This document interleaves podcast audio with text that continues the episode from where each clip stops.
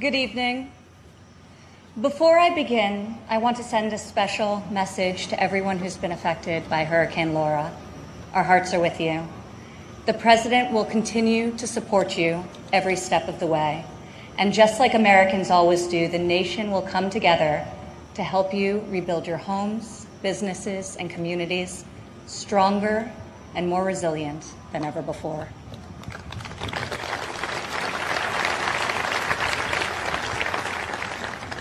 Four years ago, I introduced to you a builder, an entrepreneur, an outsider, and the people's nominee for President of the United States.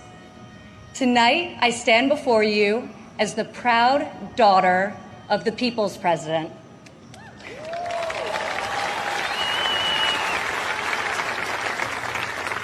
He is our commander in chief, champion of the American worker, defender of common sense, and our voice for the forgotten men and women of this country. He is our president and my father, Donald J. Trump.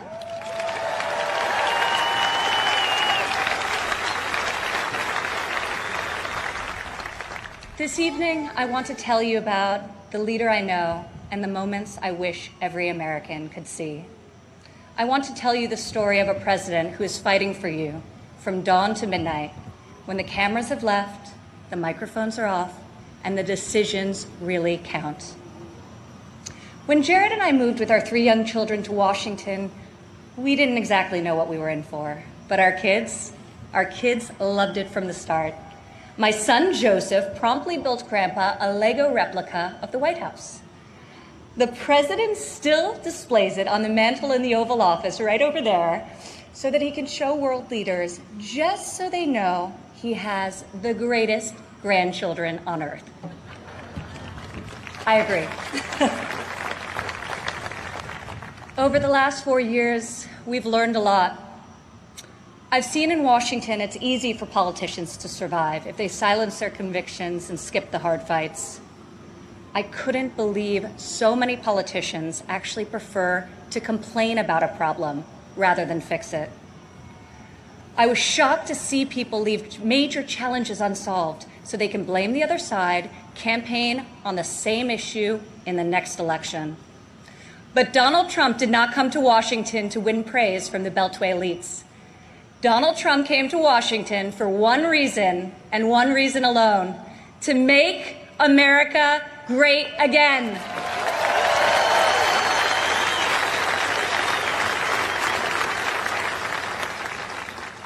My father has strong convictions. He knows what he believes, and he says what he thinks. Whether you agree with him or not, you always know where he stands. I recognize that my dad's communication style is not to everyone's taste, and I know that his tweets can feel a bit unfiltered. But the results, the results speak for themselves.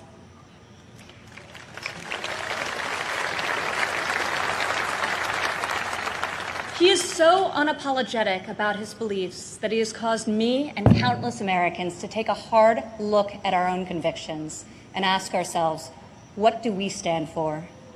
What kind of America do we want to leave for our children? I am more certain than ever before we want a future where our kids can believe in American greatness.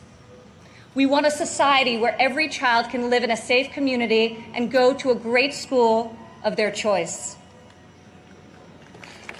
We want a culture where differences of opinion and debate are encouraged, not canceled, where law enforcement is respected, where our country's rich diversity is celebrated, and where people of all backgrounds, races, genders, and creeds have the chance to achieve their God given potential.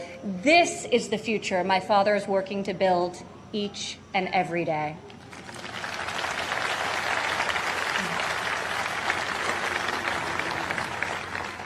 Building, after all, is what he's done his whole life. He has admired and befriended construction workers on countless job sites. But it has been a new and profound experience for him and for me to see these stoic machinists and steelworkers come to him with a tear in their eye and thank him for being the only person willing to go to the mat for them, for their jobs, for their families, and for their futures. to the hardworking men and women across America and here tonight, you are the reason my father fights with all of his heart and all of his might. You are the reason he ran for president in the first place, and you are the reason he is going to keep fighting for four more years.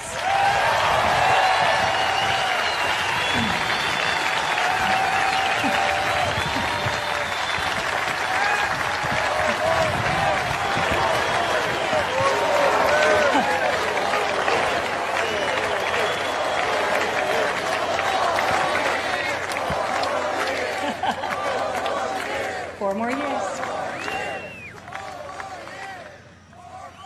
I remember one evening in early February of 2018. We were in the Oval Office with my father's top economic advisors, and the president was pushing to keep the promise he made to renegotiate the bad trade deals that had gutted millions of middle class jobs. Most of his advisors argued that the economy was so strong following our historic tax and regulatory cuts that it didn't make sense to risk rocking the boat. After the meeting, as I walked with my father back towards the residence, he said, You know, the reason this has never been done before is because our leaders haven't had the guts. When the economy is good, they settle for good, and when things are bad, they don't have the will or ability, so they kick the can until it's someone else's problem. He was right. If my father didn't take on these fights, no one would. In the months that followed, President Trump refused to settle for a good deal. He wanted a great deal. And ultimately, that is exactly what we got.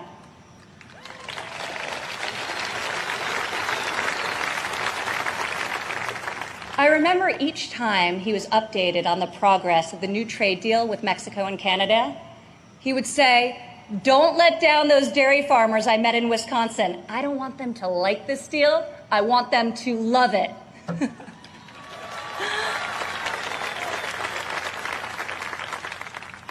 Today, in the midst of this unprecedented global pandemic, it's more clear than ever that our president was absolutely correct to take on trade when he did and bring our jobs, our factories, and our life saving medicines back to the USA.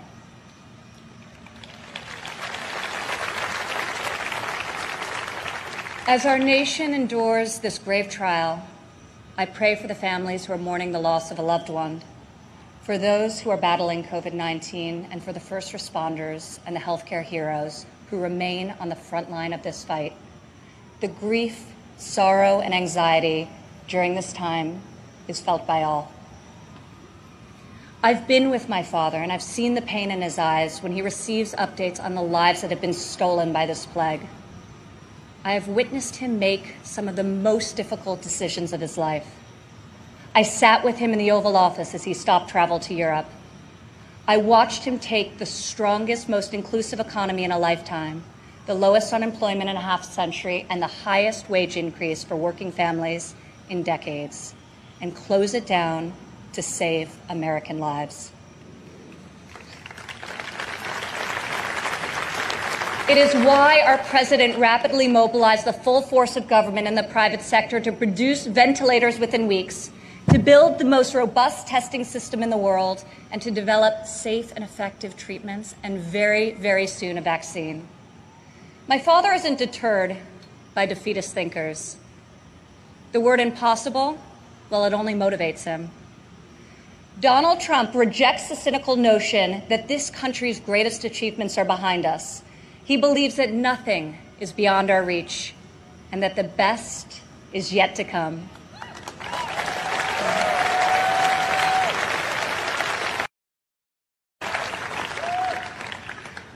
I have seen all of my life how my dad believes in the potential of each individual.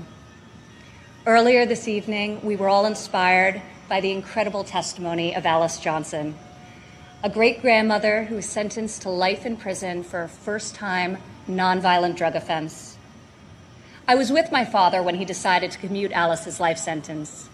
Together, we watched Alice leave prison after nearly 22 years.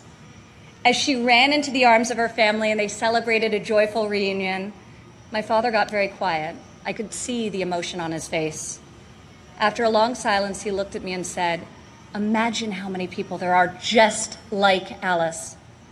From that point on, he became a voice for those who had been unfairly silenced in our prison system. President Trump rectified the disparities of the 1994 Biden crime bill that disproportionately hurt African Americans. Against all odds, he brought together Republicans and Democrats and passed the most significant criminal justice reform of our generation, and we're just getting started.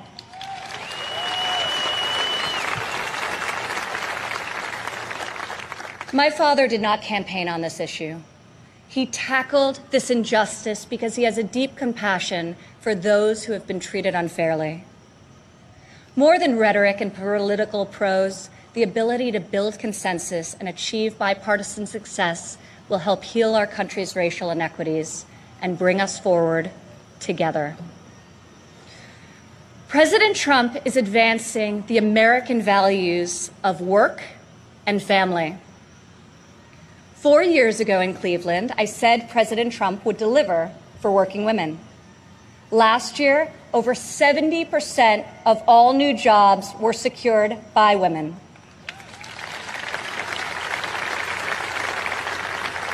Four years ago, I told you my father would focus on making childcare affordable and accessible.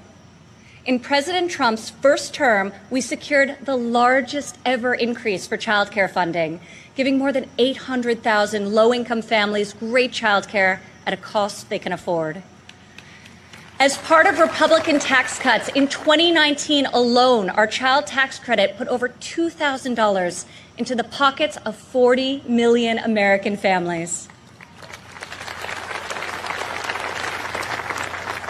Democrat politicians recently introduced a plan to increase the child tax credit.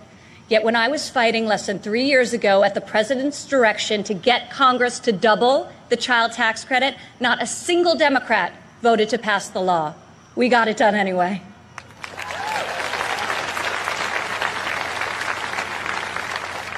Four years ago, I promised that President Trump would support mothers in the workforce.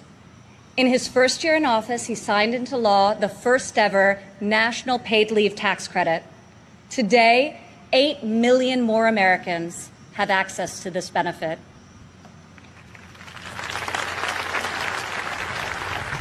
Four years ago, I said that Americans needed an economy that permits people to rise again. During President Trump's first three years in office, 72% of all new jobs went to Americans who had been outside of the workforce. Four years ago, I told you I would fight alongside my father, and four years later, here I am.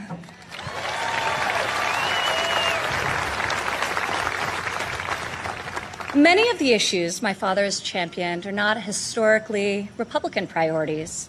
Yet, where Washington chooses sides, our president chooses common sense. Where politicians choose party, our president chooses people.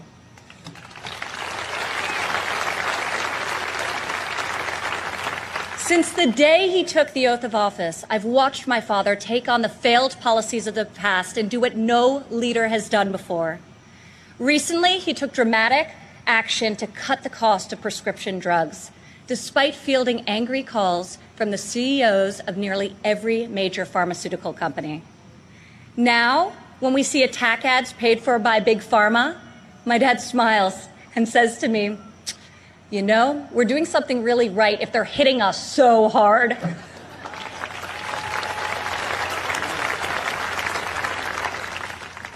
This spring, our president saw that American crops were going to waste because food supply chains were disrupted by the virus. He directed Secretary Perdue and me to find a way to get this nutritious food, fresh fruit, vegetables, meat, and dairy, to families most in need. Within a matter of days, we launched the Farmers to Family Food Box program, which has now delivered over 100 million meals to, into the hands of American families.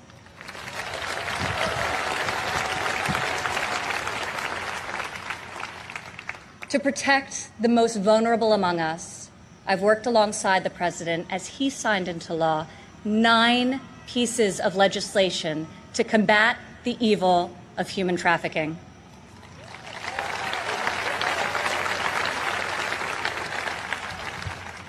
I've stood by my father's side at Dover Air Force Base as he's received our fallen heroes, and each time it has steeled his resolve to finally stop, finally stop the endless foreign wars.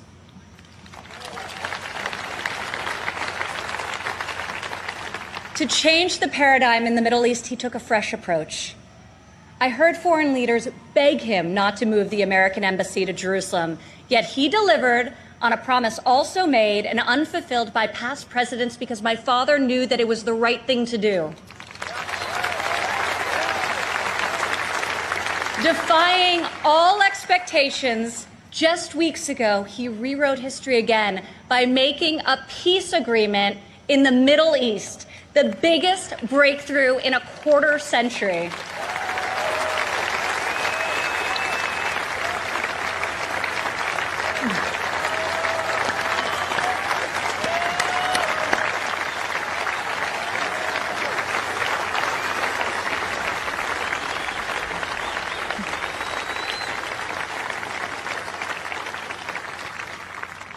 For the first time in a long time, we have a president who has called out Washington's hypocrisy and they hate him for it.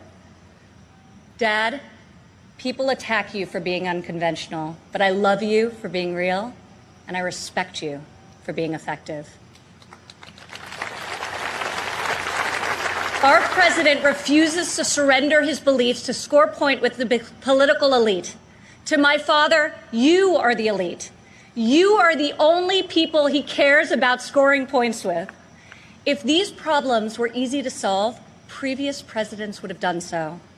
But you don't achieve different results by doing things the same way. Washington has not changed Donald Trump. Donald Trump has changed Washington.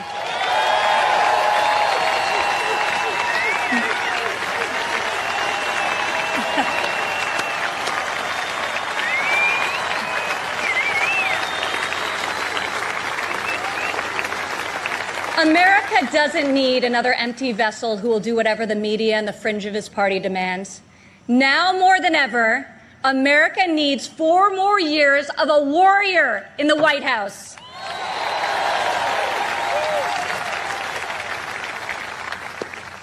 Tonight, I could not be more proud to introduce my father, a man I know was made for this moment in history. My fellow Americans, our First Lady, and the 45th President of the United States, Donald J. Trump.